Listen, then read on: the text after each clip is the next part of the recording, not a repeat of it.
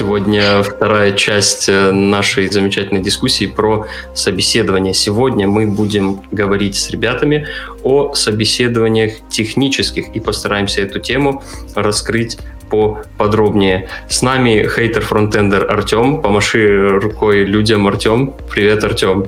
С нами Сергей Головин, старший разработчик и опытный технический интервьюер из CSSR и приглашенный HR-эксперт Настя Внученко. Эй, Итак, всем привет.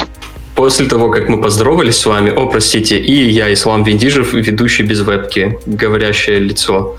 Вот. А, говорящая аватарка.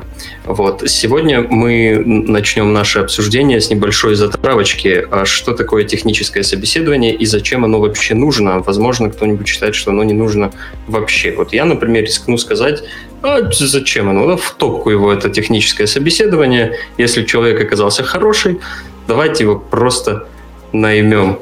Что вы скажете на это, ребята? Что вы думаете по этому поводу? Кто хочет начать спорить со мной, что оно нужно или соглашаться со мной, что оно не нужно? Слушай, мне кажется, HR должен начать э, с вопроса, а наймем на какую позицию мы этого человека? Типа он а классный, какого конечно. черта?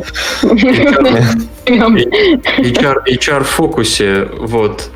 Да, а, ну нет, ты не прав, потому что техническое собеседование и желательно еще и тестовое задание заранее, это хорошая идея, оно нужно. У нас нет такого, чтобы кто-то проходил без него кроме позиции, если мы говорим про старшего разработчика, когда опыт можно проверить и так. Ну, то есть там хабе проекты большие сделаны, они выложены, можно и так далее. Сергей, а что, был... ты, что ты скажешь об этом? Я скажу, что круто на самом деле, да, когда есть на гитхабе что посмотреть. Это, к сожалению, не такой частый кейс. А, но в целом, мне кажется, техническое собеседование все равно полезно, как минимум, если даже есть что посмотреть на, на гитхабе, то как минимум можно просто сократить техническое собеседование, чтобы понять, насколько человек э, подходит конкретно под наши задачи, если, собственно, эти круг задач определен. А, но в целом тут зависит от уровня человека, потому что чем больше человек опыт, тем проще ему переходить а, технологии к технологии, менять стек и так далее. И если опыт у человека очень большой, то действительно в определенных случаях можно, наверное, пропустить техническое собеседование. То есть, в принципе, как и любой другой инструмент, техническое, техническое собеседование — это всего лишь способ получения какой-то информации о человеке. Если эта информация получилась каким-то другим путем откуда-то, то ну ок, хорошо. У тебя был хоть раз э, такой вот опыт, чтобы вы пропускали техническое собеседование? Потому что, ну, типа, о, он, он крутой по-любому. Или там, Слушай, знаком... ну, был хоть раз такое? А, я не припомню, но здесь нужно одну ремарочку сделать. До того, как я устроился в СССР, у меня, в принципе, не так много собеседований было, ну, там, может быть, десяток. И я не помню ни одного кейса, когда не пришлось вообще никак ни о чем говорить. Но, наверное, скорее вопрос не ко мне, потому что если сейчас, допустим, до технического собеседования не дойдет, то я с человеком просто и не поговорю, и не узнаю, что такой кейс был. Вот. Так что это, наверное, а, больше... Да, я, наверное, могу, что если этот человек крут технически, то на техническом собеседовании это занимало там из серии не один час, а несколько часов, потому что ребятам было о чем поговорить. И вот э, собеседование с такими ну, сильными программистами, обычно оно сильно интереснее, потому что можно обсудить не только там, ну, не знаю, решить вместе какие-то задачки, если не решил, то попытаться это сделать, а еще и обсудить технологии. Вот, поэтому скорее нет, я не помню ни разу такого. Ну, на самом деле, обсудить технологии можно и без э, заведомой крутости э, человека. Просто если э, пришел довольно опытный человек, довольно опытный разработчик, то э, с ним в любом случае вы дойдете до того момента, когда вы начнете обсуждать детали технологий, э, обсуждать, наверное, просто технологии в целом, э, уже в отрыве от конкретных там библиотек и фреймворков, потому что а, чем, как я говорил, чем больше опыта у человека, тем а, меньше требуется обсуждения конкретной библиотеки, конкретного фреймворка. Потому что человек, в принципе, понимает уже концепции, на которых э, эти библиотеки построены, и этого достаточно. То есть вот понимание базовых концепций, понимание принципов, по которым работают библиотеки, фреймворки, намного важнее, чем конкретное знание конкретной библиотеки. Но это на самом деле зависит от проекта там, и от технологий, которые используются, потому что есть такие технологии, которые требуют э, очень хорошего понимания для того, чтобы решать практические задачи. А, при этом даже не понимание, а опыт именно работы с технологией в силу там, сложности API или в силу э, объема этого API. А вот мы уже затрагивали на прошлой записи, по-моему, этот вопрос, но было ли overqualified как бы когда-нибудь собеседование, когда человек приходил и просто, ну, он типа э, либо было понятно, что просто его такой уровень, что ему, ну, типа, во фронтенде там делать нечего, или ему там надо пилить, я не знаю, идти спеку по WebGL, короче, в нее контрибьютить, там, ну, просто условно. Или там человек, например, приходил, и он э, говорит, что там, да нет, React плохо, там, Vue плохо, вообще все фреймворки плохо, я хардкорный парень, я все пишу сам, вообще весь код сразу на э, без IDE, в блокноте, там, не знаю. Ну, короче, были э, слишком какие-то чуваки крутые, и э, как это обрабатывалось, хорошо или плохо? Ну, mm. давай, Настя, ты сначала. Да, смотри, на собеседовании если я понимаю, на которую я собеседую человека прямо сейчас, он не подходит, потому что он overqualified. Я думаю, что я могу предложить вместо этого. Если у меня таких позиций нет, то ну, мы там остаемся на хорошей ноте. Чаще всего мы техническое все равно проводим, потому что ну, лучше понять уровень, чтобы на будущее знать, там, куда его предлагать, на какие проекты. Но такое бывает, но тут скорее вопрос, можно ли ему что-то предложить прямо сейчас или нет.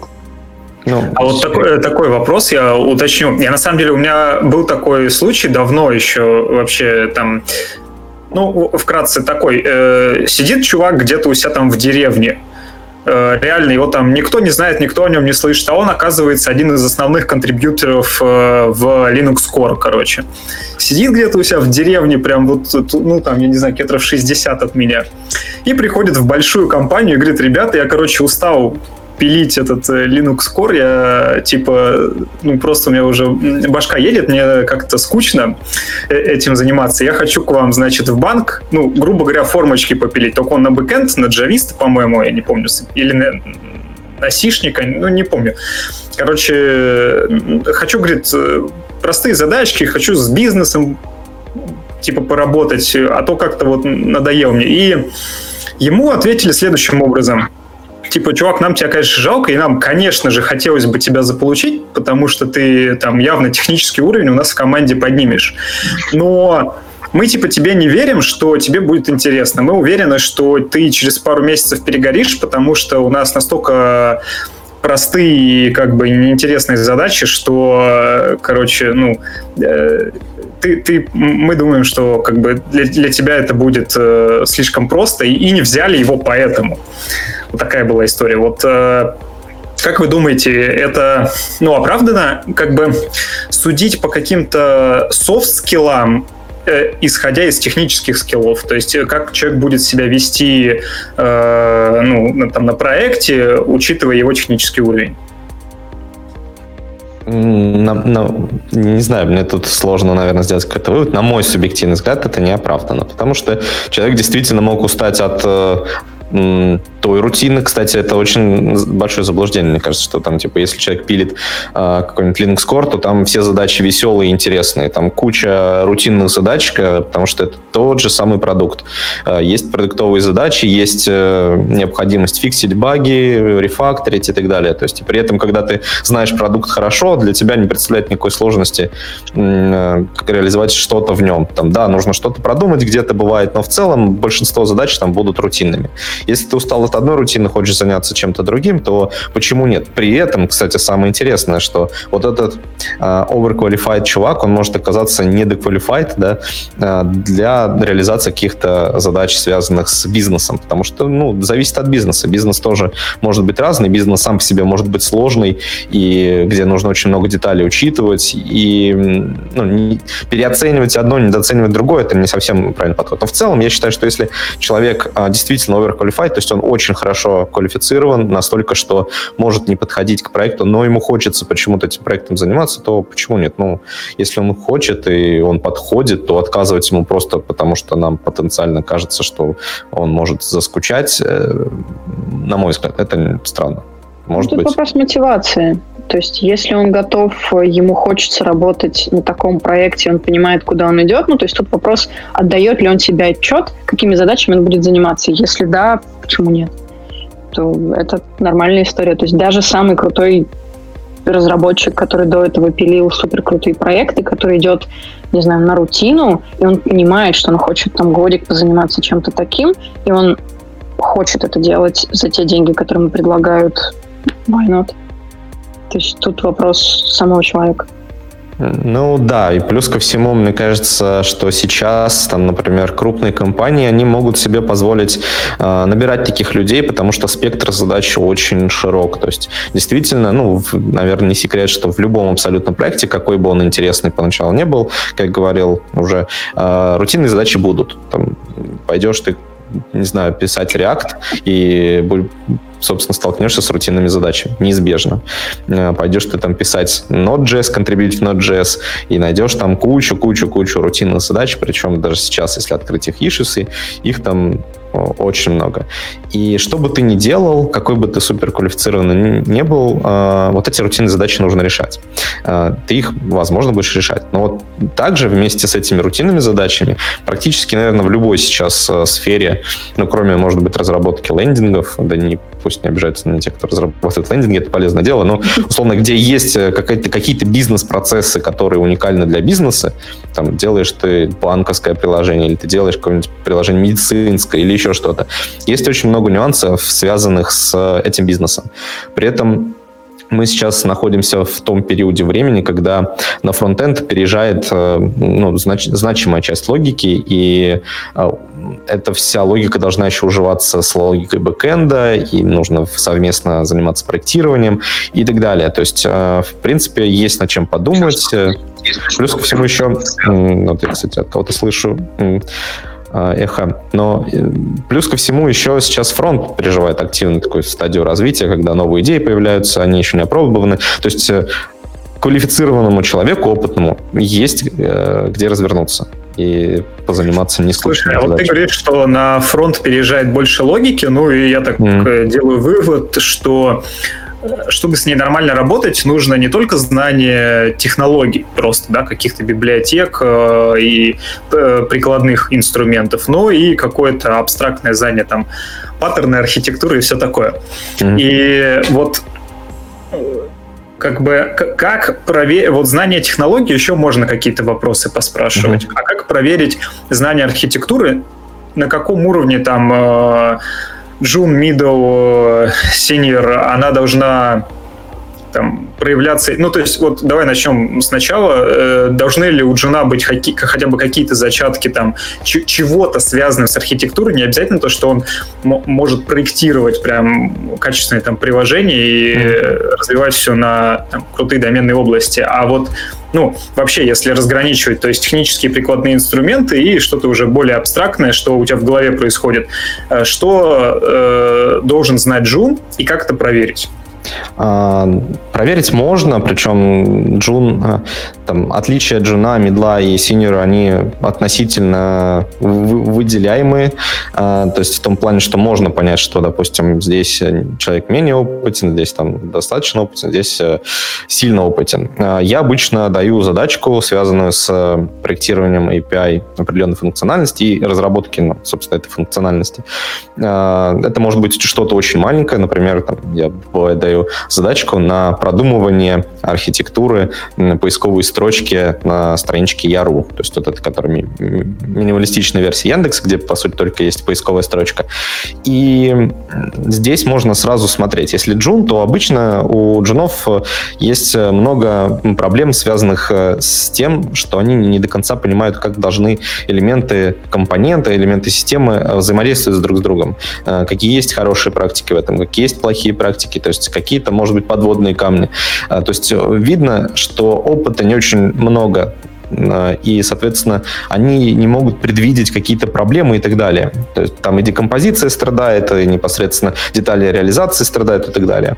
У медлов уже с именно декомпозицией чуть лучше, они понимают, допустим, как лучше разделить э, там, на, на подкомпоненты и так далее, как можно Э, организовать между ними взаимодействие, но э, страдают опять-таки нюансы, то есть более, если чуть копнуть, там какие-то э, UX-моменты, какие-то моменты реализации, какие-то моменты непосредственно архитектурные, э, которые связаны уже с масштабированием того, что мы делаем, они тоже начинают страдать. То есть э, здесь э, начинаешь задавать вопросы, человек, ну, либо не находит, что ответить, либо отвечает, но решение спорное, мы с ним обсуждаем это решение, он сам понимает, что да, наверное, можно сделать лучше. И синьоры обычно сразу предлагают несколько решений. Они сразу говорят, что можно сделать так, но здесь будут, будет потенциально проблемы вот в этом месте, можно сделать иначе. То есть они предлагают спектр решений, и в этом спектре они еще выделяют, какие, э, на какие компромиссы мы можем пойти, э, где-то какие-то проблемы сразу подчеркивают. То есть э, виден сразу опыт. Видно, что они понимают, как лучше декомпозировать всю задачу, как лучше разделить ее на элементы этой системы, как лучше увязать эти элементы вместе и так далее. То есть э, это маленькая задача, которую там можно проговорить за 10-15 минут, но она дает именно понимание, э, насколько человек э, опытен. При этом, допустим, если обычно я собеседую там high, middle, senior, то вот эта задача для меня это основной, ну, один из основных показателей опыта человека. То есть если он где-то там не ответил на какие-то вопросы технического характера просто потому, что мог что-то не знать, то это не так критично, потому что, в принципе, опыт э, в этом плане перекрывает. Так, и мы видим вопрос, как относится к разработчику, могу сделать с Гуглом. Ну, такие разработчики имеют место быть. Но тут, кстати, нужно понимать, э, что подразумевается под «могу сделать с Гуглом», потому что, в принципе, э, какой-нибудь синьор, когда ему ставишь задачу, неважно, какую. Главное, что задача не имеет однозначного решения, он будет гуглить. То есть он будет искать уже э, проверенные варианты, э, чтобы не писать велосипед.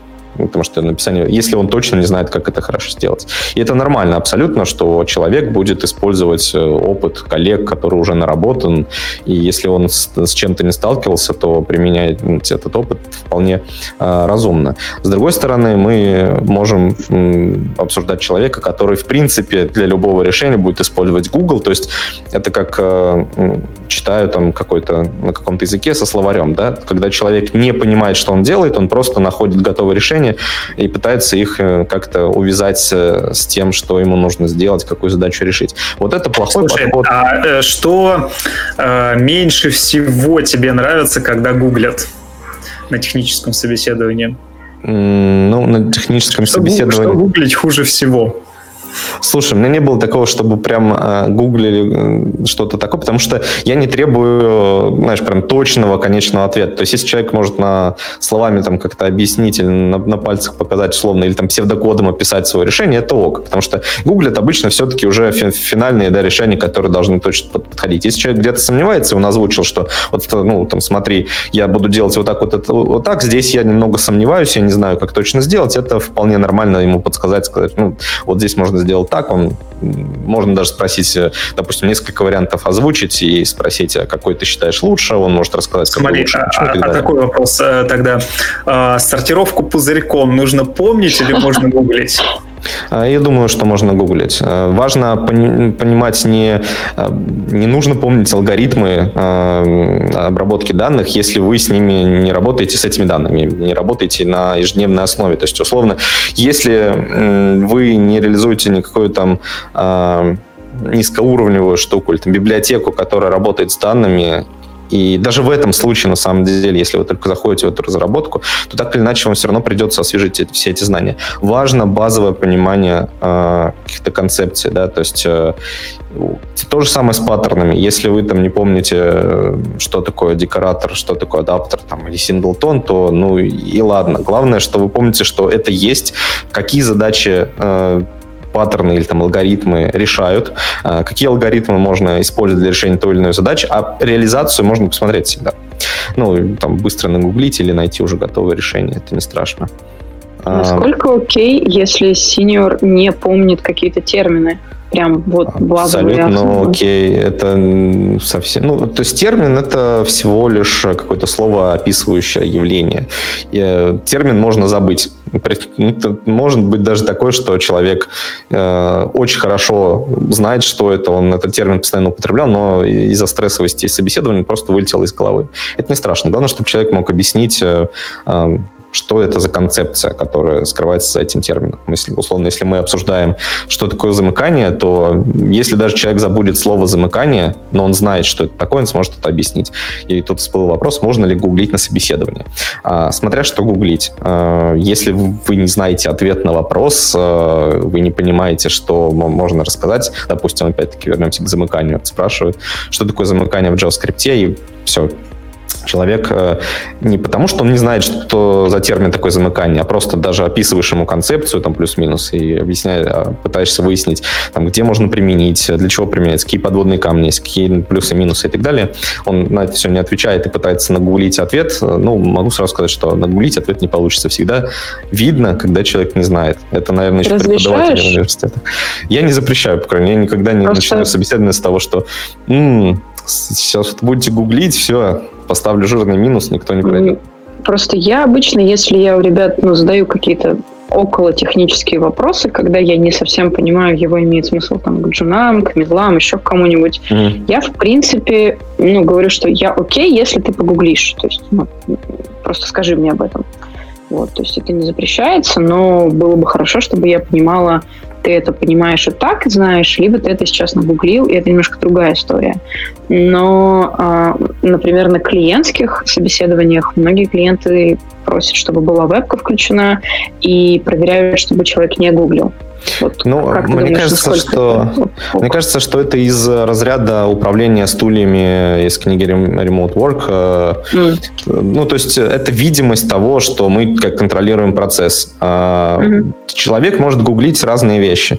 То есть если просто посадить человека, который абсолютно не знаком с программированием, задать ему вопрос и попросить его ответить э, на этот вопрос при помощи Гугла, он все равно не ответит, потому что ты начнешь э, задавать дополнительные вопросы, он не сориентируется. То же самое, если человек знает, то он знает. Если он быстренько там нагуглит э, какую-то штуку, которую он, может быть, немножко забыл и пытается освежить это в памяти, это одно. Когда человек просто пытается быстро найти ответ пол, полноценно на свой вопрос, и он не знает вообще, что сказать, это совсем другое, это видно, во-первых, ну и плюс эм, на собеседовании это мы не проверяем, знает ли человек, э, там, условно, что значит этот термин, может ли он дать определение термину. Мы именно, ну я, допустим, я думаю, что и многие все, наверное, кто у нас собеседует, именно такого подхода придерживается, мы же проверяем именно знания человека. Они могут там по-разному быть проверенными. Слушай, а я вот хотел еще уточнить по поводу вопроса о терминах. Э, я вот сейчас что-то у меня в голове всплыло просто. Я понял, что я не помню, что такое хостинг в JavaScript. Mm-hmm. То есть я читал Сошникова, типа, который контрибьюти, ну, помогал, ладно, TC39, я там э, интуитивно все это на 100% понимаю, там, ладно, 99, но что-то там, короче, про всплытие области видимости, наверное, хостинг, я не помню. Ну, я на самом деле этого не стыжусь, вроде как. Э, но вопрос такой, вот э, можешь ли ты дать совет э, там мне, и, может быть, другим там, начинающим разработчикам, у которых эта проблема чаще проявляется. Что делать, если тебе задают вопрос, а ты уже э, как бы в вопросе встречаешь термин, который ты не знаешь? То есть ты, может быть, вроде mm. бы помнишь, как оно там работает, ты об этом читал, но ты как бы ну, не понял термин, и как его спрашивать, типа, а что это такое вообще? Или, то есть, что в этом случае делать? Да, спрашивать. Если вы не помните термина, говорить, что ну, термин не знаком, можешь ли ты ну, там, собеседующий, а, показать это на примере в, в коде. Обычно, ну, это, не, это, кстати, не редкое явление, когда, особенно с хостингом, то есть если другие штуки, которые часто там э, так или иначе мы с которыми взаимодействуем в JavaScript, они всем знакомы и термины знакомы, то вот хостинг довольно часто люди не понимают, что это такое. А я в этом случае просто пишу небольшой пример кода, где показывают, смотри, вот у нас есть переменная, мы ее там объявили, а вот выше, если мы в консоли ее распечатаем, что будет? И тут человек такой, а, все, я понял, начинает рассказывать. И это вполне, то есть э, ничего страшного, если человек забыл термин, а может при этом объяснить само явление. А, сейчас коротко давайте на вопрос ответим. Почему на тех собеседованиях не дают использовать ADS это дополнение? Не знаю, наверное, жестокие люди заставляют вас страдать. Дополнительно к стрессу от собеседования еще заставляют стрессовать, потому что, ну, на самом деле, допустим, я зачастую скидываю ссылочку на JS Fiddle, а, там автодополнения нет, там есть подсветка синтаксиса, но если человек там допускает ошибки синтаксические, это не страшно. То есть, ну, допустил и допустил. Главное, что он концепт, идею саму написал в коде коде, и все. А насколько окей, если рекрутер до собеседования говорит, рекомендует, что повторить? Ну, допустим, у меня часто спрашивают, а что мне стоит повторить, а сколько это займет времени, а это будет час или три часа? Вот, вот такое. Что отвечать? Um...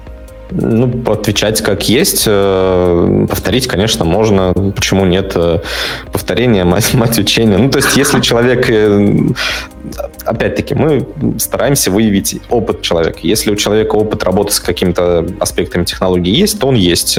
Если он повторит, ну, значит, просто закрепит какие-то основные вещи, которые связаны с теорией. Да, там, может быть, термины как раз вспоминает. Это хорошо. Ну, почему ну, нет? Подожди, тут, тут нюанс есть. Допустим, mm-hmm. вот я, допустим, знаю, что кто-нибудь, какой-нибудь собеседующий, там, технический старший специалист любит спрашивать про React, там, про промисы какие-нибудь. Я говорю, слушай, mm-hmm. повтори на всякий случай вот это. Вот, mm, ну, хорошо. Пускай будет. Вот, но это же не очень э, честно с той стороны, что, окей, да, он это повторит, вероятно, собеседование с тем, кто будет про это спрашивать, он пройдет. Но как бы ты же не будешь, ты просто будешь проходить по тем вопросам, которые ты обычно задаешь. Ну, что? А ты... Ну... Да не, на самом деле, ну, тут важно подчеркнуть еще раз, что мы не пытаемся добиться просто формального ответа, да, условно, что такое там React, и э, из Википедии получить э, объяснение, там, что это такое. Э, мы пытаемся именно выявить опыт человека работы, понимание, как это устроено внутри и так далее. То есть, если человек повторит какие-то вещи, и он сможет после того, как он это повторит, э, хорошо все рассказать, объяснить, э, упомянуть плюсы, минусы и так далее, то есть ответить на дополнительный вопрос, ну, отлично, можно всегда советовать повторять, это не страшно, в общем. Так, и тут... Э... Много вопросов, да. Да, тут много вопросов. Вот почему, почему спрашивают то, что в дальнейшем не будет использовано в работе или будет использовано в очень редких случаях. А, это зависит от э, вопроса. А, есть вопросы, нацеленные на понимание той технологии, с которой вы работаете. Например, там JavaScript, а, там, особенности его работы, например, асинхронности в JavaScript. Напрямую мы никогда, наверное, никак не столкнемся с event loop. То есть мы не будем контрибьютить в V8, эм, и, соответственно, не будем контрибьютить в Chromium, не будем в Node, ну, может быть, ну, короче, не будем, наверное, контрибьютить как минимум часто. А, и э, возникает вопрос, зачем тогда это знать? Но знать это нужно для того, чтобы понимать вообще, как работает JavaScript и какие могут быть э, нюансы, связанные с его работой. Тут э, тоже важно понимать, что если э, эти вопросы задают Джуну, то э, ну, это странно, если его потом не примут на работу, если он не ответит только на эти вопросы. А, потому что, начиная с определенного уровня понимания того, как работает э, под капотом какая технология, становится более важным. И в итоге ты можешь не столкнуться никогда, например, с тому, ну, если приводить там React, например, э, если спрашивают про то, что такое виртуальный дом, как он приблизительно работает, то вот это понимание, как он работает, важно, но ты с этим никогда напрямую не столкнешься. Но понимание о том, сколько может стоить, например, сравнение двух деревьев вот этого виртуального дома, оно дает, немножко отрезвляет и, и дает понять, что э, как бы reconciliation в React это не магия, которая бесплатно, бесплатно делает изменения в реальном доме, а это все-таки тоже чего-то стоит. И в некоторых кейсах э, сравнение вот этих виртуальных домов может быть даже дороже, чем обновление без сравнения. И это тоже важно понимать. Э, я надеюсь, ответил на вопрос. В общем, это зависит от уровня, то есть от грейда, на который человек идет, и это зависит еще от того, что это за вопросы. Они могут быть полезные на самом деле. Так, тут Слушай, очень много вопросов насыпали. А, э, вот я спрошу. А, спрашиваешь ли ты ну, то есть, смотри, вот э, человек может э, на какие-то вопросы, соответственно, не ответить. Может быть, он что-то там повторил, что-то не повторил. А э, спрашиваешь ли ты, что человек знает? Бывает ли такое, что ты говоришь, типа, ну, как бы вы на, э, на, находите на то, что человек начинает рассказывать, что, ну, вот он там, например, на некоторые вопросы не ответил, но он потом говорит, типа, ну вот у меня тут это слабо, зато я знаю вот это, вот это, вот это, вот это, вот это, о чем ты его как бы просто так получилось, ну, не предполагал спрашивать, mm-hmm. а это на самом деле тоже какие-то там, ну, мог, может быть важные вещи. То есть человек, например, совершенно не знает, как работает там React, mm-hmm. но перед этим он там два года на Elm писал, и мне кажется, это будет вполне себе в плюс ему, да. Mm-hmm. Да, безусловно, но тут э, тоже есть нюанс. А, в принципе, человек может, ну, я вообще советую, если вдруг вас э, о чем-то не спросили и так формально просто подошли к собеседованию, то не, ничего страшного, если вы скажете, что вот меня есть еще что сказать, там дополнить, это ок. Но, с другой стороны, если человек два года писал на Elm, и он разбирался с тем, как он работает, то есть он погружался в, ну, и в сам Elm, там, условно, и понимал, как, э, как лучше писать программы на Elm, то потом, когда ты его пересадишь на React, или начнешь задавать вопросы на React, он начнет э, применять вот полученный опыт, э, переносить его на React. И такой Такое частенько бывает, когда человек э, приходит, например, и он не знает, как ответить на вопрос, то есть он не знает однозначного ответа, и я попрошу его всегда э, ну, предположить, как это можно сделать. То есть, вот, допустим, спрашиваешь человека, как там реализован виртуальный дом, ну, поверхностно в React. А, или вообще как происходит сравнение, как, как React узнает, что нужно в реальном доме обновить, например. И человек говорит, я не знаю, я с этим не разбирался, и, и ты просишь, а ну, как бы ты это реализовал? То есть представь, что у тебя есть такая задача, и зачастую люди предлагают решения близкие к истине, очень близкие к истине. Там, ну, понятно, что в React есть очень много а, нюансов, связанных с а, виртуальным домом, но если даже человек не знал, что такое виртуальный дом, но он может предположить, как, бы, как это могло бы работать, это большой плюс. То есть это показывает, что у человека есть опыт, есть представление, и, в принципе, если ему потом скинуть статью а, про то, как это работает, он ее прочитает, и он завтра, ну, через а полчаса вот тебе уже все расскажет. Хороший вопрос. А если человек, когда он уже с тобой пообщался, и потом пишет в общий чат, там, из серии, вот я тут не ответил на этот вопрос, но mm-hmm. вот тебе решение – это попытка запрыгнуть в последний вагон или ну, это хорошо? То есть это стоит делать или не стоит? А, ну, это вопрос э, сложности. Это зависит от того, на какой вопрос он не ответил. Там, если мы говорим о каком-то очень простом вопросе, где он мог быстро найти ответ на него готовый, и он через полчаса его тебе описывает, но это странно. С другой стороны, если он, допустим, не ответил на сложный вопрос, а потом сказал, ой, блин, я тут подумал, э, вот, наверное, так было бы правильно, то это можно, наверное, оценить как э, ок. Ну, как минимум шанс можно дать, я думаю. Давайте еще попробуем на вопрос, который на экране у нас висит, ответить, как определить, на какую позицию идти. Я могу думать э, сеньор, а по факту джун. А, никак не определить. Это зависит на самом деле от компании. То есть понятно, что в одной компании человек может быть сеньором, а, считаться сеньором, в другой компании он пойдет с, с этим грейдом и окажется, что он джун. У каждой компании на самом деле, наверное, индивидуальные взгляды на грейды, и чтобы, ну, наверное, иметь какое-то хорошее представление, ну, придется ходить по собеседованиям. Не а, только. Не только. Обычно на этом, на этапе, когда ребята со мной общаются, я могу, в принципе, сориентировать и предупредить.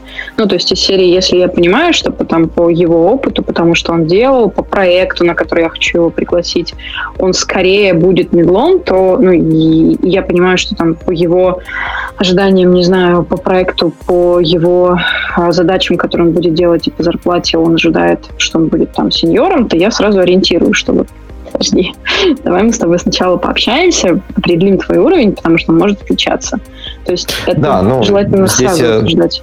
Да, но это скорее я не про зарплату, а именно про технический срез, да, то есть если человек себя позиционирует как синьор, то а, ну, вот это его ожидание может очень сильно а, разниться с реальностью в разных компаниях. И чтобы понять э, ну, в среднем, как это по больнице, свой грейд, то ну, либо придется общаться с людьми, которые работают в этих компаниях, они могут приблизительно сориентировать человека, либо ходить на собеседование. Потому что нет никакой универсальной шкалы, которая показала бы, что человек, допустим, senior. Если бы она была, а, и можно было этой шкале доверять, и человек мог бы заранее провериться, там как ну, то есть пройти какой-то тест, и эта бы шкала что-то там, этот тест что-то бы показал, то, наверное, все бы этим пользовались, и смысла в технических собеседованиях в принципе не было на самом деле сейчас э, в Европе, ну, так, за рубежом, скажем так, я что-то где-то слышал, появляются один, может быть, даже два сервиса, которые э, делают техническое, ну, вообще собеседование кандидата такое расширенное, там, минимум на три часа там суммарно. Вот, составляют по нему какой-то профиль по своим критериям, которые у них как бы отточены, там, все такое, и mm-hmm. уже предоставляют эту информацию, соответственно, другим компаниям, и уже другие компании на это ориентируются, чтобы человек проходил не везде по там 100-500 mm-hmm. интервью, а вот одно в одном таком типа надежном месте, и уже дальше э, переиспользовал, так сказать, это интервью. Это, во-первых. Mm-hmm. Во-вторых, есть на самом деле разные тестики, но они, ну, ты правильно сказал, нерелевантны, потому что в разных компаниях требуется разное. Там сейчас такой начинается тренд, э, что софт-скиллы важнее хард-скиллов, и там человек сеньором может быть только если он реально крут по soft skill ам. Для каких-то компаний это совершенно не важно, соответственно. Ну, то есть mm-hmm. все индивидуально. Но я, кстати, такой бы еще момент добавил, что если вы не можете определить свой уровень или считаете, что он там может быть завышен, или просто хотите себя проверить, то нужно просто пойти на проект, в котором много людей. То есть вот, ну, собственно, как ты сказал, Сергей, что нужно больше общаться с э, людьми и видеть просто, да, как, как бы относительно других себя. Э, на практике это может реализоваться просто, ну, без разницы, это, тут особо не важно практически какая команда, э, ой, компания в смысле. Смысл в том, чтобы просто попасть на проект, где побо там людей не один, не два, а хотя бы там пять фронтендеров, ну, четыре хотя бы фронтендера, ты там будешь, ты, даже ты будешь четвертым, то есть чтобы хотя бы три человека было с тобой. Вот, и тогда уже будет, э, можно там, ну, э, просто проект покажет реально, как ты пилишь таски, как ты взаимодействуешь с командой, с менеджментом, насколько ты активный, то есть это все всплывет сразу же. А вот если человек сидит один на проекте, или там максимум вдвоем, и они там что-то пилят, и им кажется, что вроде пилим какую-то крутую штуку, но, и, а может она никому не нужна, и совершенно непонятно там, э, насколько я там крутой специалист или нет. Вроде я внедрил все новые штуки из документации, а вроде у нас нет совсем архитектуры, и я не представляю вообще, как с этим работать. Э, тут, да, непонятно, надо вот, ну, практически сравнивать с чем-то. Можно еще походить на э, конференции и э, понетворкаться, так сказать, пообщаться с людьми прям вживую очень сильно. Угу. Ну, короче, смысл все равно, да, сводится к тому, что нужно просто максимум э, общения для того, чтобы можно было сравнить. А, а. Может быть, сеньор без прокачанных soft skills вообще? Ну, то есть, вот... Ну, может быть. Компании зависит от, от а, задачи. Есть, э, ну, вообще разные понимания, да, того, что, что такое синьор и какие на него задачи возлагаются. Обычно там, где говорят, что синьор это ну, прежде всего про soft skill ы, а, там подразумевается, что синьор, он еще и тимлид. Это автоматически, то есть синьор равно тимлид. А, но, на мой взгляд, это немножко разное. То есть тимлид это роль, и действительно тут один синьор может быть э, тимлидом, потому что у него soft skill ы э, в достаточной степени развиты. Другой может не быть э, лидом, потому что у него там софт-скиллы ну, не развиты, или он не, не хочет просто этим заниматься. И в целом это ок. Они оба синьоры, и у них именно позиция грейд одинаковые. Но там роли, они могут занимать абсолютно разные в команде, и это нормально. При этом там условно, ну, есть четкий разрез, на мой взгляд. То есть есть э, все-таки тем лид, есть там какой-нибудь э, еще там условно какая-то роль, э, там коуч или еще кто-то. Есть именно технический, технический грейд, который показывает, насколько ты технически хорошо, насколько ты технически опытен, насколько ты можешь решать сложные задачи. Хорошо, если все ты можешь делать, да, там и soft skills у тебя, и hard skills норм, но не, совсем неплохо, если у тебя развито что-то одно. Мы знаем, что если развиты очень хорошо soft skills и не развиты совсем hard skills, то это менеджер, например. То есть плохо ли, что он менеджер? Нет, неплохо, просто другие задачи решает. Если у тебя там хорошо развиты hard skills и неплохо развиты э, soft skills, то ты можешь, например, быть синьором и еще плюс тим лидом э, и так далее. Так, тут О, слушайте, а я еще вопрос. хотел вообще Сейчас, совсем... Я, я очень, очень, очень коротко. Там мы ответили немножко, но я хотел по поводу этого еще раз uh, сказать. Там uh, Семен uh, Левинсон, прошу прощения, если неправильно прочитал фамилию, спрашивает, uh, ну, и предлагает, вернее, можно взять матрицу компетенций, например, от проекта JS Ninja и оценить свои знания. Действительно, так можно сделать, но здесь важно понимать, что uh, каждая такая матрица и каждое там, представление определенной группы людей или компаний, это все-таки все равно будет уникальное да, там вы поставите галочки, и по этой матрице окажется, что вы middle, но вы придете в какую-то компанию, где вас будут на руках носить, и вы будете senior. Или наоборот, придете в компанию, где вас скажут, ну, это максимум уровень джуна.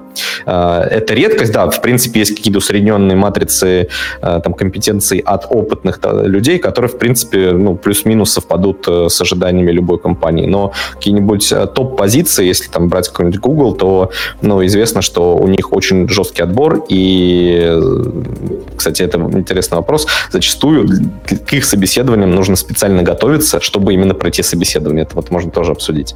Я вот хотел добавить э, по поводу... Вот мы обсудили как бы софт-скиллы, хард-скиллы, а я вот в последнее время э, понимаю, что на самом деле спектр намного шире, то есть те же хард-скиллы раскладываются на э, архитектуру и какие-то прикладные инструменты. И иногда Э, соответственно, нужен человек, который умеет быстро, да, хорошо знает прикладной инструмент и может быстро на нем что-то сделать, и нам нужен, соответственно, архитектор.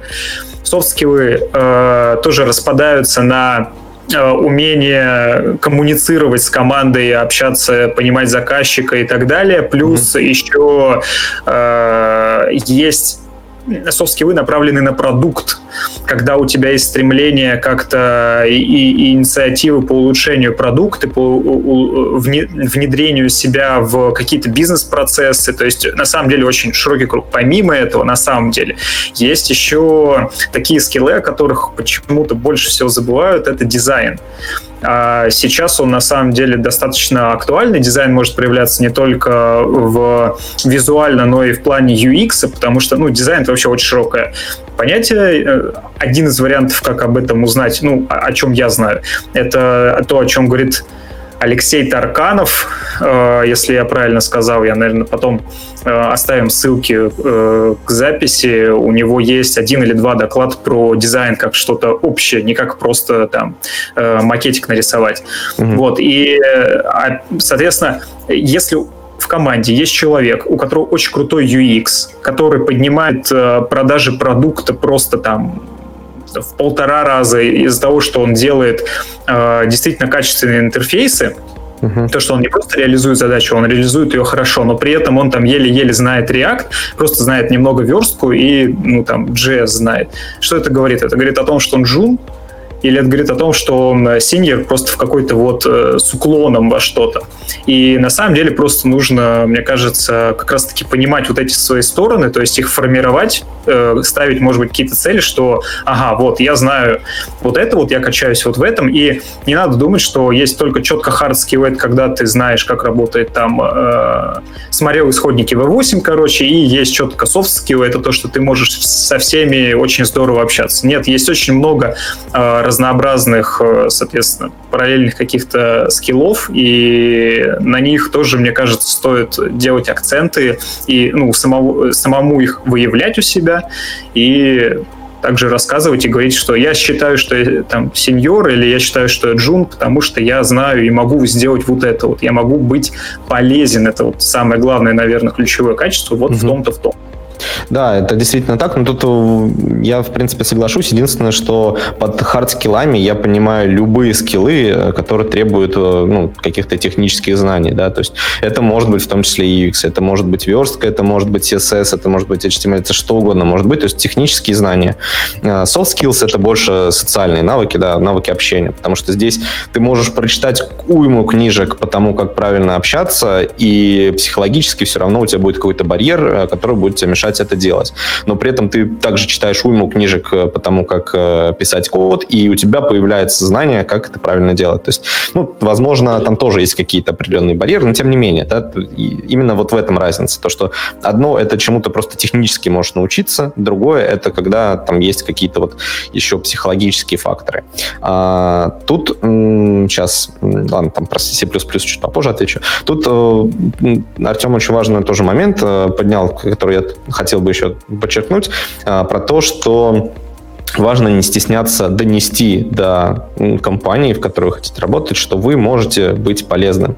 То есть не надо, если вы решили там куда-то устроиться, не, не стесняйтесь об этом прямо написать где-нибудь. Там, если есть поле для комментариев, пишите, что да, вот может быть я сейчас не очень там хорошо подхожу по каким-то определенным формальным причинам, но у меня есть какой-то бэкграунд, я там могу решать вот такие-то задачи, я могу быть полезен.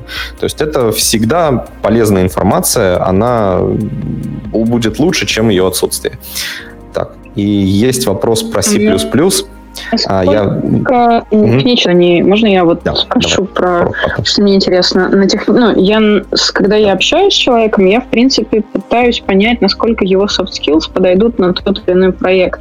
Насколько на техническом собеседовании это проверяется? Вообще проверяется ли это?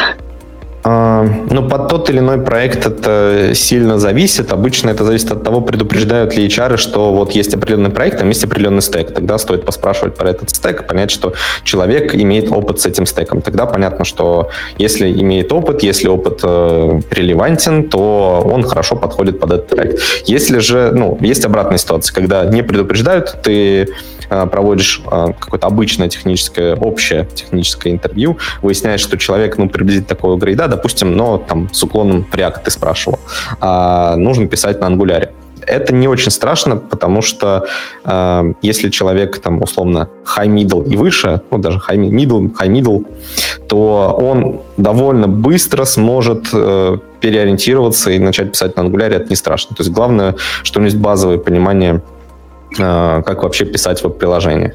Так, очень быстро я попробую ответить. Тут есть э, хорошие вопросы.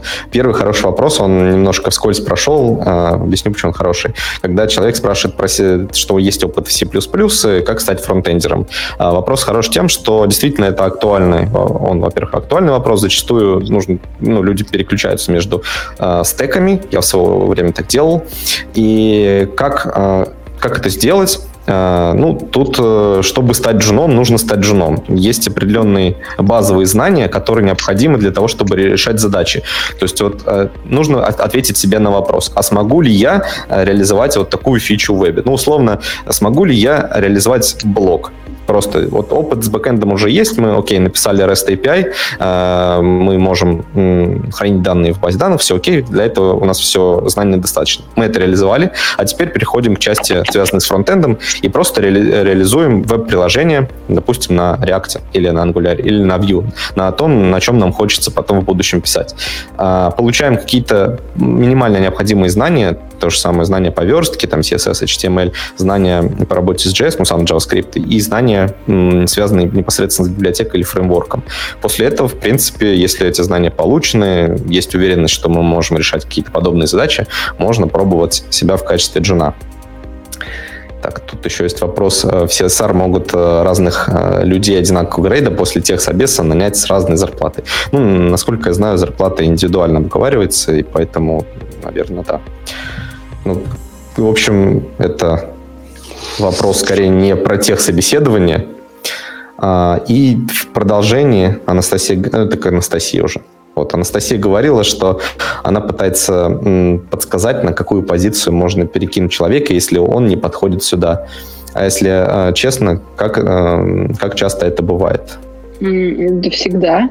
В смысле, прям если можно человеку подсказать, куда ему лучше пойти, то я всегда стараюсь ему это подсказать. Нет такого... А, кстати, отвечая на предыдущий вопрос насчет зарплаты, это обсуждается чаще всего индивидуально, но нет, есть какие-то вилки всегда. То есть всегда на это тоже ориентируются. Угу. Слишком длинные вопросы пошли, которые наша система, которая транслирует эти вещи, не может переваривать и обрабатывать. Вот. Но, кстати, у меня есть вопрос. Смотрите, мы с вами говорили о том, что может быть так, что у человека какие-то скиллы то могут быть развиты, какие-то нет. А если мы говорим, допустим, о каком-то скилле, то как, как человеку понять, что он на собеседовании может сказать, что он этим скиллом обладает? Ну, то есть неважно, пусть это будет soft skill, например, какой-то, или технология какая-то. Вот в какой момент человек, который пришел на собес, может сказать, я могу настроить веб-пак, я могу взаимодействовать с командой. Как вы думаете? А, я думаю, может, в принципе, сказать в любой момент, если считает это важным. Подчеркнуть, допустим, если дошло обсуждение до чего-то подобного, то можно упомянуть и об опыте, о котором не спрашивали. Но, допустим, я всегда, ну и всем рекомендую, кто проводит собеседование, а, всегда в конце а, спрашиваю, есть ли ко мне какие-то вопросы или есть какие-то дополнения. Э, соответственно, человек в этот момент может либо уточнить что-то у меня, если вдруг у него появились вопросы в ходе собеседования, либо дополнить что-то, если вдруг он ну, посчитал, ну, не постеснялся, допустим, в ходе собеседования высказаться там на какую-то тему, а здесь я ему прямо предлагаю вот что-то дополнить. Это вполне ок, при этом там может занять еще там 10 минут, э, буквально отнять времени, но при этом здесь человек э, расставит все точки над «и», добавит все, что хотел, и узнает все, что хотел, если вдруг у него появились вопросы. Это вполне хорошее завершение интервью. Слушайте, а вот еще такой вопрос. А, мне тут написали люди, которые не могут, э, к сожалению, в наш чат попасть из-за ограничений устройств, ну, неважно.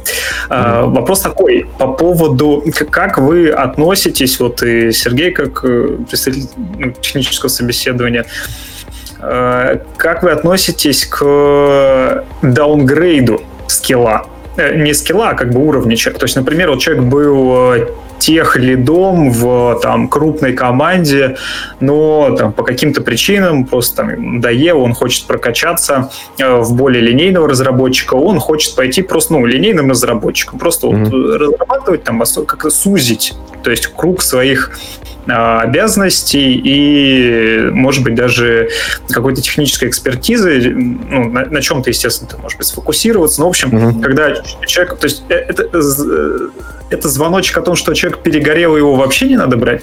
Или это нормальная тема, и вот как вы к этому относитесь?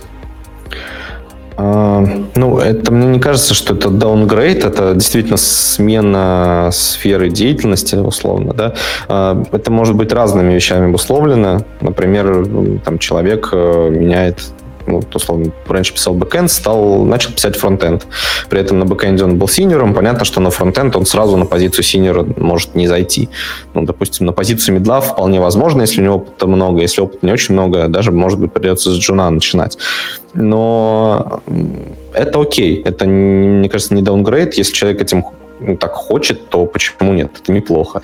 А с другой стороны, тоже важный момент подчеркнуть, что не downgrade, а менять роль. Ну, те, те, техлид это, наверное, не совсем роль, это действительно позиция, и все-таки странно, что человек техлид это обычно довольно опытный э, человек, если он ну, прямо в этой же сфере downgrade.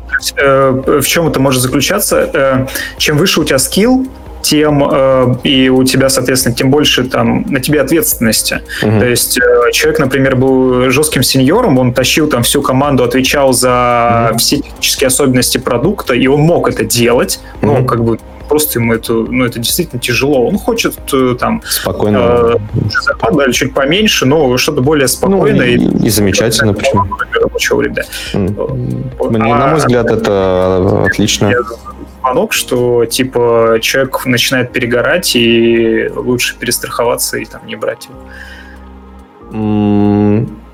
Это странный звонок, то есть мне кажется, что все-таки э, ну, действительно, человек может в силу определенных причин, даже если он перегорает, э, вот такое изменение в своей карьере сделать, и это абсолютно нормальное изменение. То есть, если он считает, что для него так будет лучше, и он будет более эффективен в качестве там, рядового разработчика, а не там, какого-то тех лида, то почему нет? Почему мы из-за человека решаем, что это изменение почему-то плохо на нем отразится или плохо отразится на компании.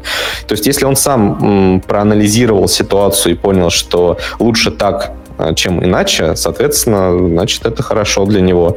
Ну и здесь даунгрейда нет никакого, потому что он по-прежнему крайне опытный разработчик, и Единственное, что он себе снял какие-то, ну, ответственность другого рода, да, организационную ответственность и так далее. Он не хочет этим, например, заниматься, он хочет просто писать код. Это нормально. Почему нет? Так, и вопрос. Да?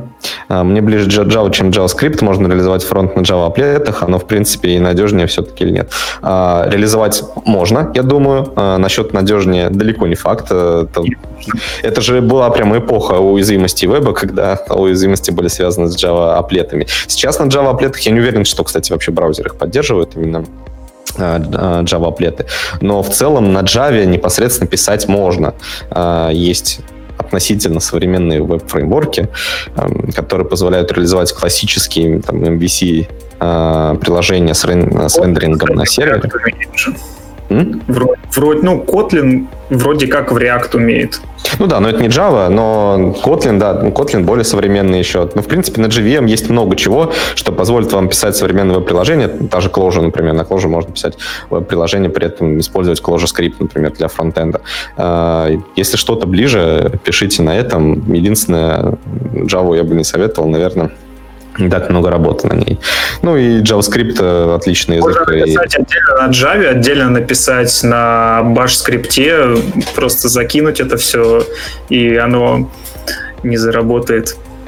Можно Плохая... сделать так, можно сделать так. Артем дает вредные советы. Можно сделать как совет угодно, если что-то нравится, этим и, этим, да, этим и занимайтесь, собственно. Если вам хочется написать веб-сервер на баше, пишите веб-сервер на баше. Единственное, что понимай, нужно понимание, что это не про рынок. Ну, то есть, э, ну, если нравится, то кто же мы такие, чтобы это запрещать делать?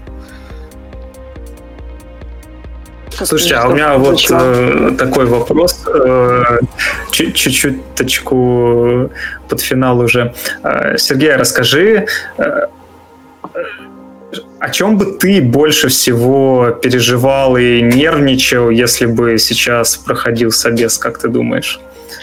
А, да, наверное, как все, не пройти. И, и ну, как бы ты с этим справился, кстати, вот, да, ну, чтобы это продуктивный такой был ответ. Это очень сложный вопрос, потому что он индивидуален, наверное. То есть э, то, что может подойти для меня, может не подойти а вот именно, ну да, но я сейчас э, э, уточню в разрезе именно техническом. То есть, например, э, ты там, может быть, сомневаешься в какой-то технологии, как ты будешь готовиться к этому? Ты сделаешь себе какие-то там микроконспектики, шпоры, mm, сделаешь да там, не, видишь чит-шиты или вот, ну, я не знаю. Я, наверное, если бы мне такое нужно было, я бы почитал документацию, посмотрел бы, если нужно в чем-то разобраться более глубоко, исходники. Но если нужно, это опять-таки зависит от технологии, да, то есть не каждую технологию полезешь смотреть на исходники. Например, если по ноде вопросы вряд ли полезешь на исходники ноды смотреть, тем более мало ничего там скажут полезного. Но в целом, ну, можно, наверное, какое-нибудь приложение написать для себя просто э, условно придумать задачу, написать приложение, а потом так поглядывать на вот этот код и вспоминать, ага, значит, вот эта часть фреймворка или там, библиотеки она про вот это, а потому что ты с этим уже сталкивался, и так вспоминать, а что же там было. Ну, не знаю, если честно, вот такие штуки не делал, то есть именно шпаргалки какие-то. Но, наверное, поможет э, действительно просто заранее освежить в памяти какие-то вещи, в которых сомневаешься. Но подчеркну, важно не бояться сказать, что ты чего-то не помнишь или не знаешь, но можешь объяснить. То есть это самое главное. А, ну, вот, кстати, вопрос интересный. Актуален ли еще сегодня Node.js в качестве бэкэнда? Конечно, актуален. Еще. Это зависит... Мне понравилось, что актуален ли еще? Да, еще, ну, ну, типа, что все, эпоха прошла. Ну, на самом деле, там, Node.js не так давно взлетел и широко используется. Многие...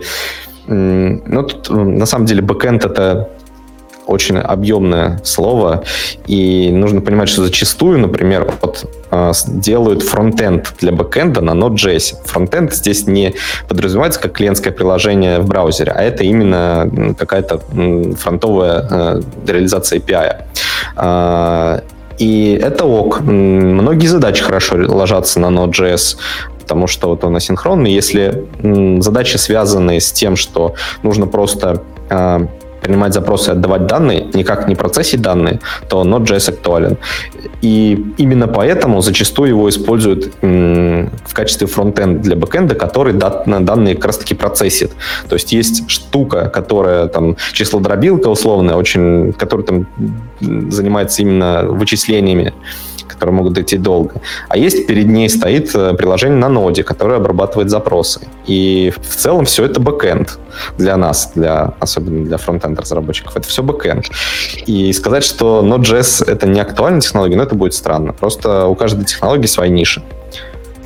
Я бы еще хотел добавить две вещи. Первое это то, что, ну вот я, я сказал, что еще на самом деле в, в качестве реально очень хорошего бэкэнда, такого бэкэнда, который занимается бизнес-логикой на стороне э, сервера, э, нода еще чуть-чуть маленькая, и ей еще расти и расти. Но у меня был позитивный опыт, несколько позитивных опытов э, использования ноды как какого-то микросервиса э, в стиле там сделать скриншот или порезать картинку или загрузить быстро или выгрузить файл или там просто что-то сделать какое-то вычисление, там не, не вынести его не в воркер, а именно на ноду там запрос сделать. Э, ноду ее очень просто изучить базово, Э, и мне кажется, на это можно потратить время, если оно у вас есть, если вы чувствуете, что в других областях вы, в принципе, уже довольно э, крепки. Вот, и это будет полезно там для пет-проектов и все такое. На самом деле э, на ноде можно делать какие-то простые вещи очень быстро, потому что JavaScript вы уже знаете, вам только чуть-чуть нужно узнать API ноды. Вот, это тоже как один из... И я еще хотел по поводу бэкэнда, я вспомнил такую интересную мысль, смотрел какую-то, это еще давно было, ну как, может быть, год назад конференцию по э, мобильной разработке, и там рассказывалось о, то, что, о том, что у них команды делятся на команды, раз, э, люди, разрабатывающие мобильное приложение, именно вот, которое загружается в мобильный телефон, именно APK -шку вот эту там для э, андроида, или, ну, так далее. В общем, то есть мы сейчас говорим не про бэкэнд, который вот на сервере, а именно который на клиент грузится. Так вот, команда, в, которая разрабатывает вот это вот приложение мобильное, она делится тоже на две части, э, и внутри это называется тоже фронтенд и бэкэнд. И фронтенд отвечает за все, что э, визуализирует, картинку выводит. То есть, ну, сейчас вот давайте теперь плавно переносить это там на э, фронтенд в смысле веб-разработку, Э, у вас э, в некоторых э, больших приложениях такое тоже может быть разделение. Самое простое это когда есть верстальщики и просто там JS-еры. Ну и это тоже дальше можно как-то развивать. То есть есть люди, которые отвечают там только за верстку, за э, развитие UI-библиотеки, за какие-то, ну, соответственно, а, добавление API к компонентам дизайн-системы, ну, UI-библиотеки, которые реализуют дизайн-систему. И это как бы одно такое тоже интересное направление развития, и вот можно себя, э, ну, это просто намек тем, кто уже работает, и о том, что так можно делать, и, соответственно, можно себя так качать и позиционировать, что вы фронт, э, как бы в веб-разработке вы фронтендер, который работает с визуальной составляющей, а есть наоборот, можно быть бэкэндером на фронте веб-приложения. Это когда вы отвечаете за все внутренние домены, там, модели данных, за то, как вы работаете с бэкэндом, э, за э, всю какую-то внутреннюю бизнес-логику, если это какое-то сложное приложение, за безопасность, там, например, э, веб-приложения, которое именно на фронте. И на самом деле разделений очень много, э, то есть можно... Это, это я к тому, что если вам хочется больше чего-то такого ну, как э, хардкорного, э, не обязательно идти в ноду, можно делать такой образный бэкэнд в плане э, упарываться по более серьезной э, работе там, с данными, на, э, используя язык программирования, его более, может быть, низкоуровневой конструкции, там, э, продумывать архитектуру. Это можно делать также и на фронте этот бэкэнд можно делать в плане в веб-приложении, которое грузится на клиента. На клиентской части тоже есть вот такой э, слой бэкэнда. Ну, мы сейчас тут, кстати, ну, позволю себе немножко возразить. Э, тут несколько моментов прозвучало. Э, первое, что все-таки бэкэнд э, — это не не совсем, не столь про то, что мы там используем Java или Node.js для того, чтобы там REST-сервис писать или как-то э, данные из баз данных тягать. Я вот в самом начале, когда про ноды говорил, ответ, упомянул, что бэкэнд — это очень широкое понятие. Там много, на самом деле, задач, которые нужно решать. Это в том числе масштабирование, э, это непосредственно целостность данных и так далее. То есть это много задач, которые связаны с э, обработкой и хранением данных. И плюс ко всему еще с масштабированием э, систем вот этой обработки и хранения данных. А сам по себе язык э, в этом всем занимает небольшой процент э, небольшую роль вообще. То есть, если мы выбираем ноду, то это может быть всего лишь небольшая часть нашей всей системы. И важно понимать, ну, тут Артем еще, кстати, сказал, что нода это что-то такое молодое, типа несерьезное, но на самом деле это не так. То есть, э, просто каждый инструмент решает свою задачу. Условно, э, мы пишем что-то на Java не потому, что там Java решает, э, там, не знаю, мы Java выбрали, будем писать все на Java.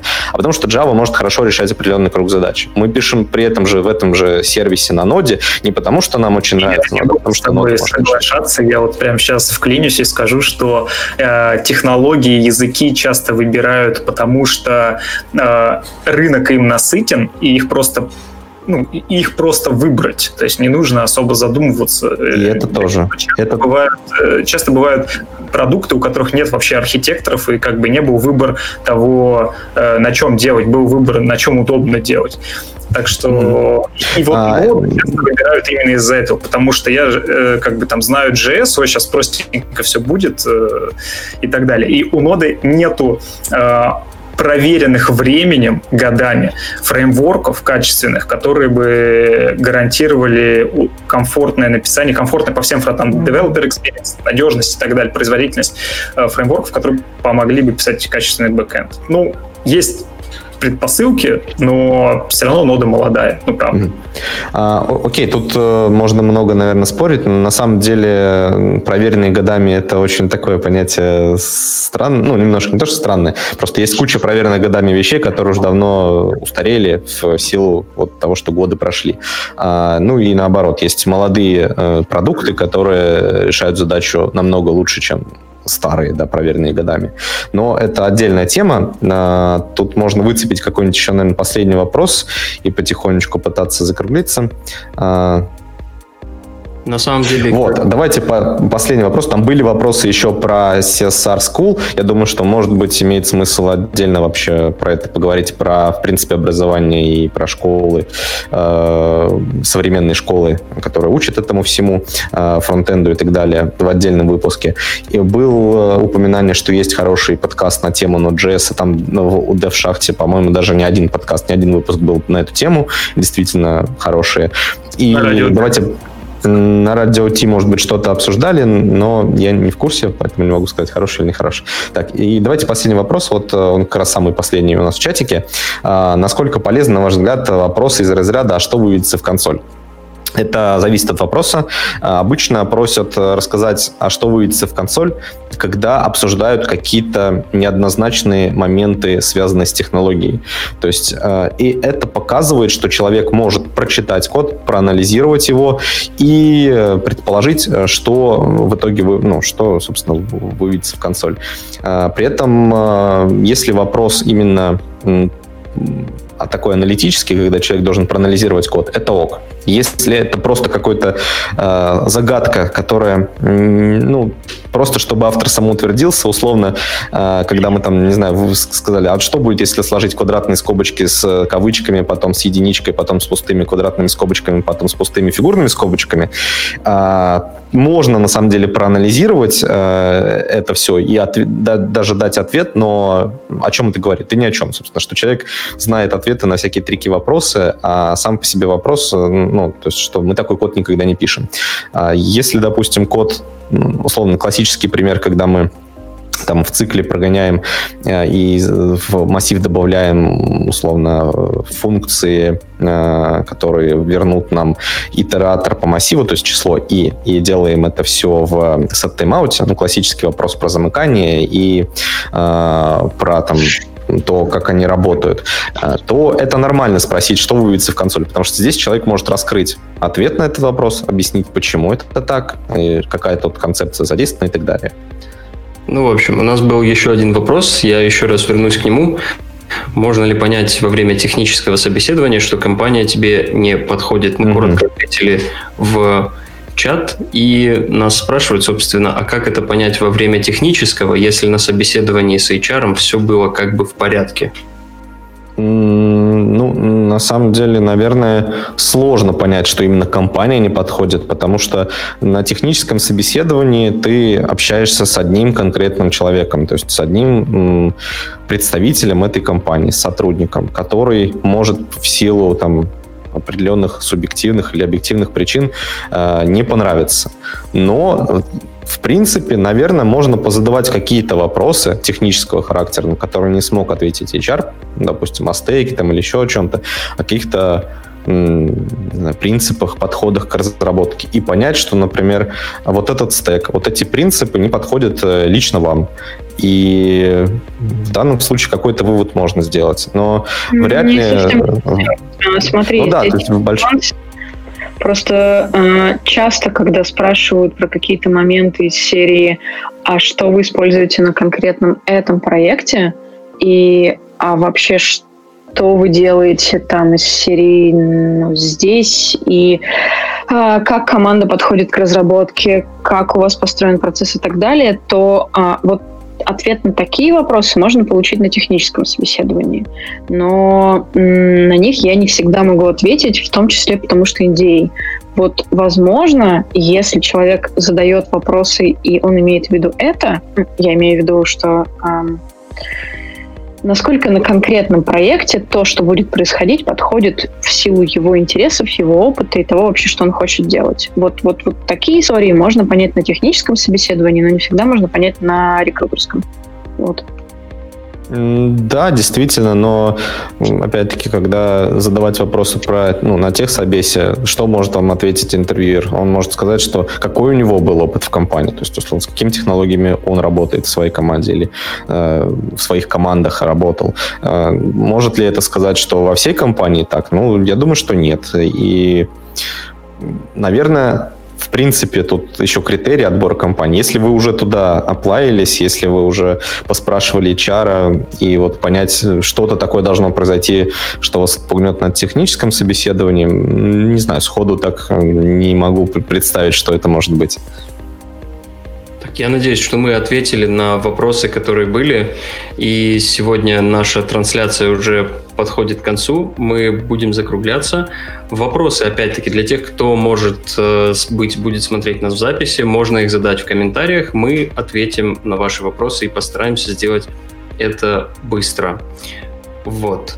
А на этом мы будем прощаться с вами и пожелаем вам хорошего вечера. Всем пока. Да, всем пока. Всем пока.